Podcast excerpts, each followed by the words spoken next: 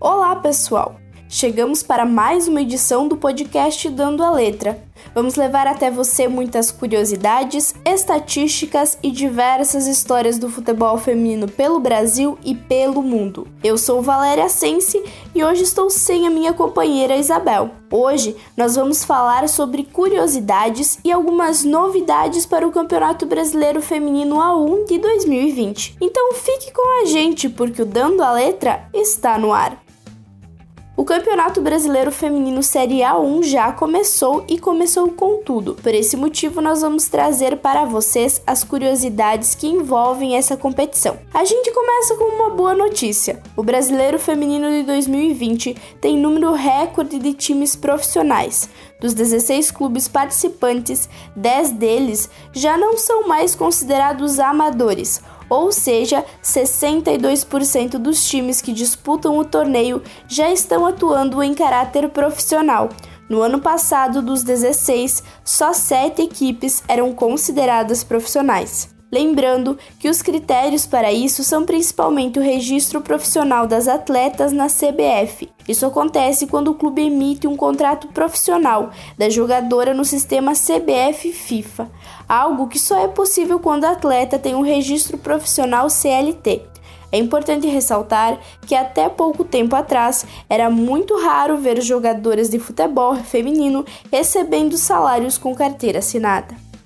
Outra boa notícia são as transmissões. A CBF terá um canal de transmissões a partir deste ano. Todos os jogos da temporada terão transmissão ao vivo. A Band e o Twitter detêm os direitos de transmissão e a prioridade na escolha das partidas.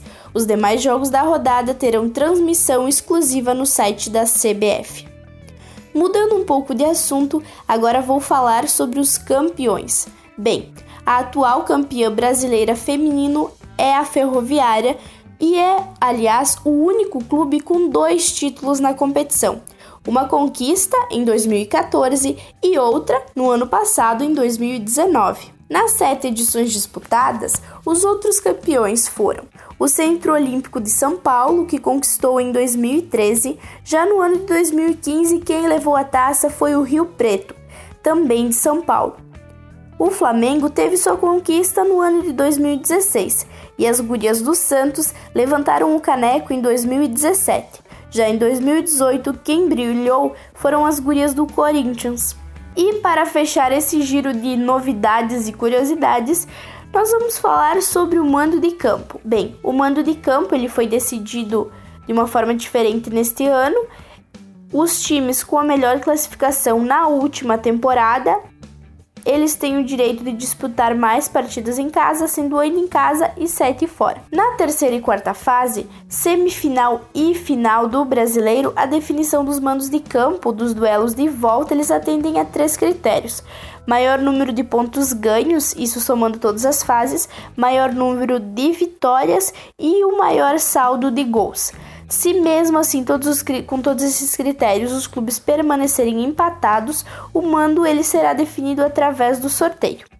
E assim, com curiosidades e novidades desse Campeonato Brasileiro Feminino A1, a gente chega ao fim de mais um Dando a Letra. Nós nos encontramos no próximo episódio, mas você pode conferir tudo sobre o futebol feminino no site jogandocomelas.com.br ou nas redes sociais do Jogando com Elas.